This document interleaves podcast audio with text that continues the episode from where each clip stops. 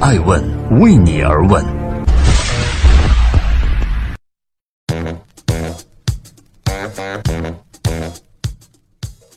Hello，大家好，二零一八年的十一月十二号星期一，爱问人物创新创富，欢迎大家的守候。今天我们要来关注的话题是子不成父业，有何不可呢？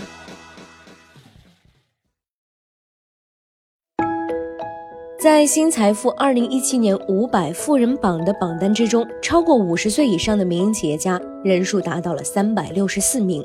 占比为百分之七十二点八。这也就意味着，在未来的十到二十年，有将近百分之七十的企业家必须得思考一个问题，就是要把企业交棒给谁呢？交接棒的传递有很多种方式，比如说美的集团的何享健将企业交给了职业经理人方洪波，再来看新希望的刘永好呢，则将权力逐步移交给了女儿刘畅。在人们还在猜马云儿子究竟是谁的时候，他已经悄然将阿里的大权移交给了昔日的干将张勇。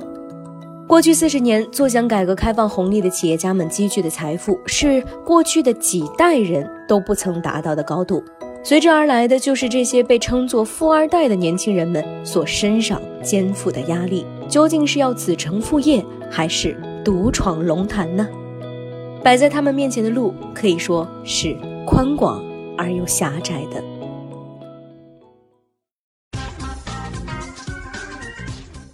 欢迎继续聆听《守候爱问人物》，爱问人物创新创富，时差六小时，我打游戏，你健身。柳传志曾经评价王健林身上军人的特质啊很强。即使已经六十四岁了，年轻时十七年的军旅生涯，却仍旧让王健林保持着每天凌晨四点起床的习惯。网上盛传的一份作息时间表曾经引发过热议。同样是在东半球，也同样是在工作日的一天，王健林硬是和自己将近十点才起床的儿子王思聪上演了一场六小时的时差。下午三点钟，王健林已经谈判完成，并且签署了一个重大的战略项目。一天的工作将要接近尾声，而午饭结束的王思聪才刚刚抵达办公室呢。工作之外，不同于父亲雷打不动的健身，王思聪每天的生活是和林刚星一起撸啊撸两个小时，并且不定期的与女性友人一起买包包。这一对中国最著名的富豪父子，不同之处又何止作息呢？王健林在有一次采访中笑道：“我在跑步机上跑五公里啊，不费吹灰之力。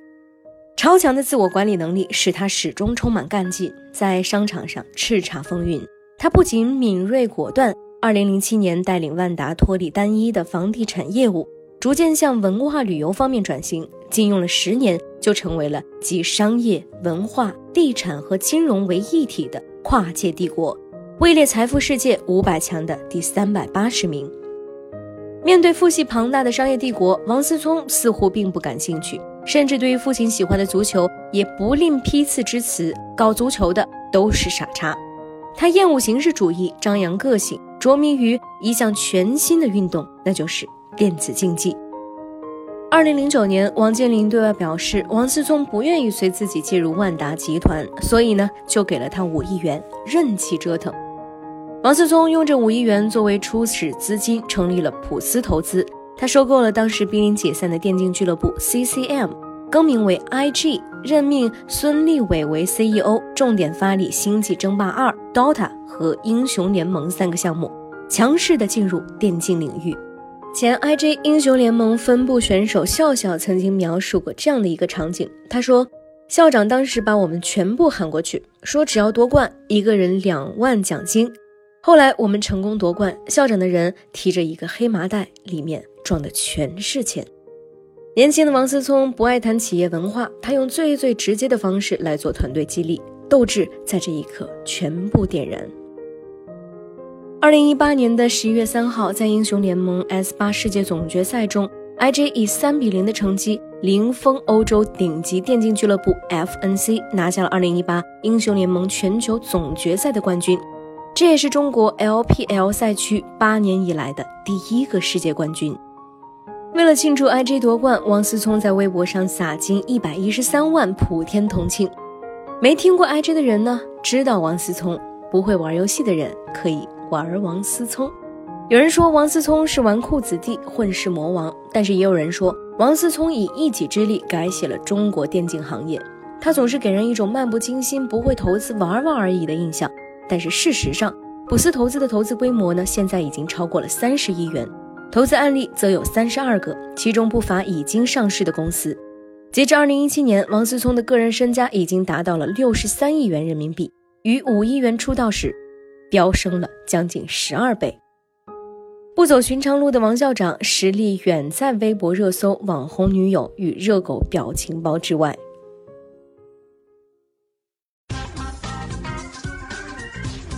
欢迎继续聆听《守候爱问人物》，爱问人物创新创富。老超人辛苦一辈子，比不过小超人搞一天。他是盈科拓展集团主席，他是梁洛施三个孩子的爹，他是十七年前卖掉腾讯百分之二十股权的那个笨家伙。有那么一段时间，李泽楷的名字出现在新闻头条的次数比他的父亲还多。作为李嘉诚的次子，李泽楷继承了父亲经商的头脑，在商界呢早已名扬内外，是富家子弟成功的典范。但是李泽楷的成功始终想要摆脱父亲的荣光。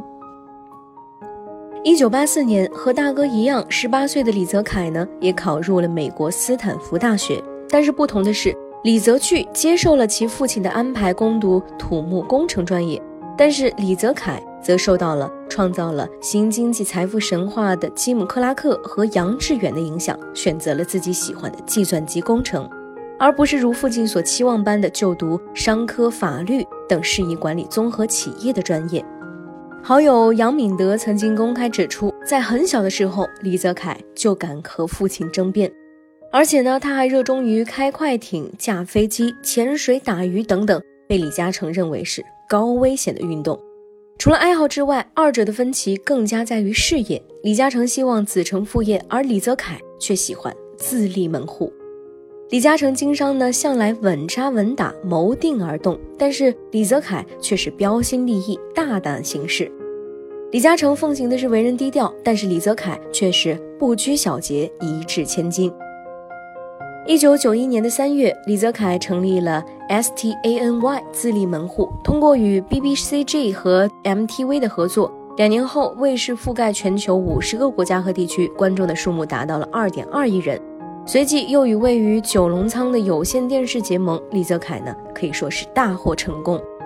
再到一九九三年的七月，李泽楷和世界报业大亨默多克在加拿大的一艘游艇上谈判了两个小时，并且成功的以五点二五亿美元的价格将卫视百分之六十三点六的股权授予有意开拓中国市场的默多克。一九九三年八月份，李泽楷成立了盈科控股，正式与家族企业分道扬镳。一年之后，公司在新加坡上市，之后拓展业务至地产和保险领域。一九九九年。李泽楷锚定软件产业，承接了一百三十亿打造香港的数码港项目。同年五月，李泽楷身家达到了三百七十九点六亿港元，成为香港的第四大富豪。后来又攀升至香港第二大富豪，与李嘉诚比肩。新技术在以百倍的速度颠覆传统。香港证券分析家们戏称，老超人李嘉诚辛苦一辈子，也比不过小超人李泽楷搞一天。从一九五零年创建长江塑料厂，到二零一八年三月十六号宣布退休，奋斗了六十八年的老超人李嘉诚终于退下荧幕。他凭借着超出常人的勤奋、卓越的政商头脑与远见卓识，创建了一个影响世界的商业帝国。退休的这一天，辅佐李嘉诚三十多年的长子李泽钜被任命为接班人，而次子李泽楷则是拿钱走人。这终究，李嘉诚还是遂了儿子的愿。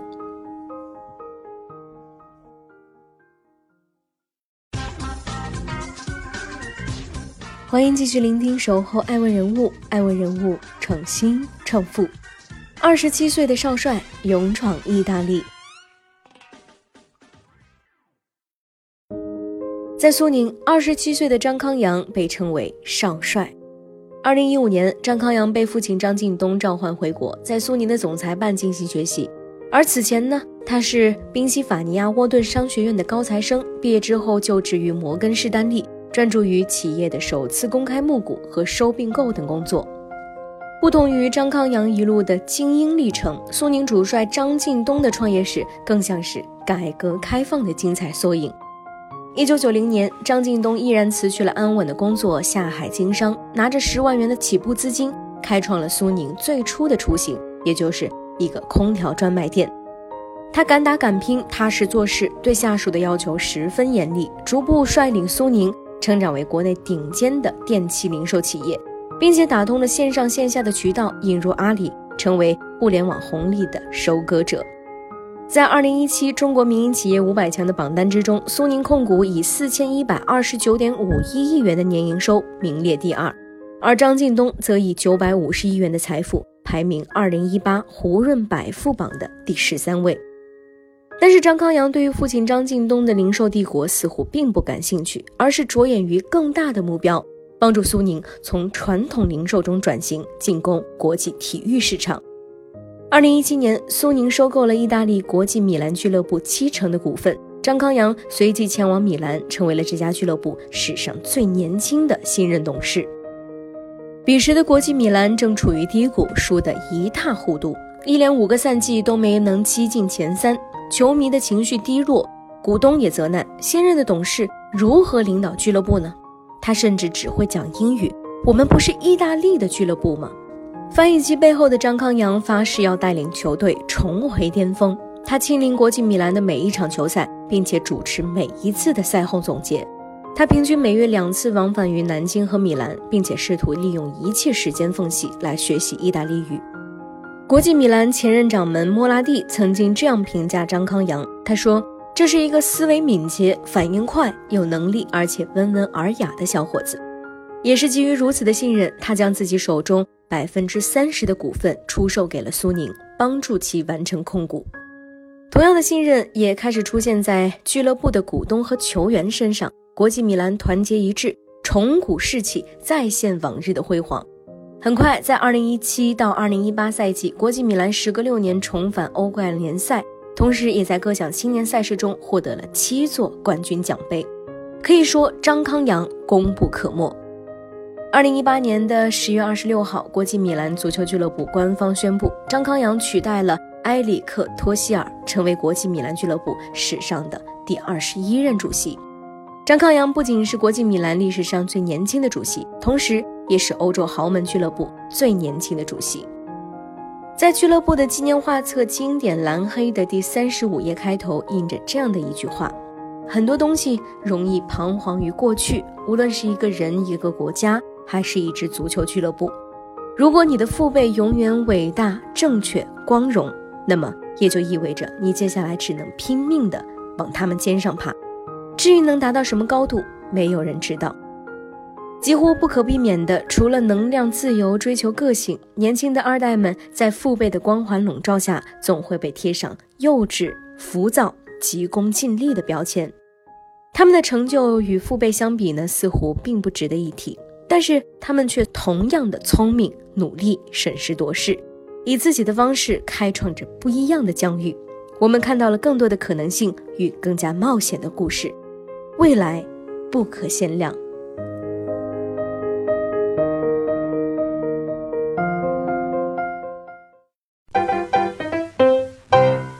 爱问是我们看商业世界最真实的眼睛，记录时代人物，传播创新精神。探索创富法则。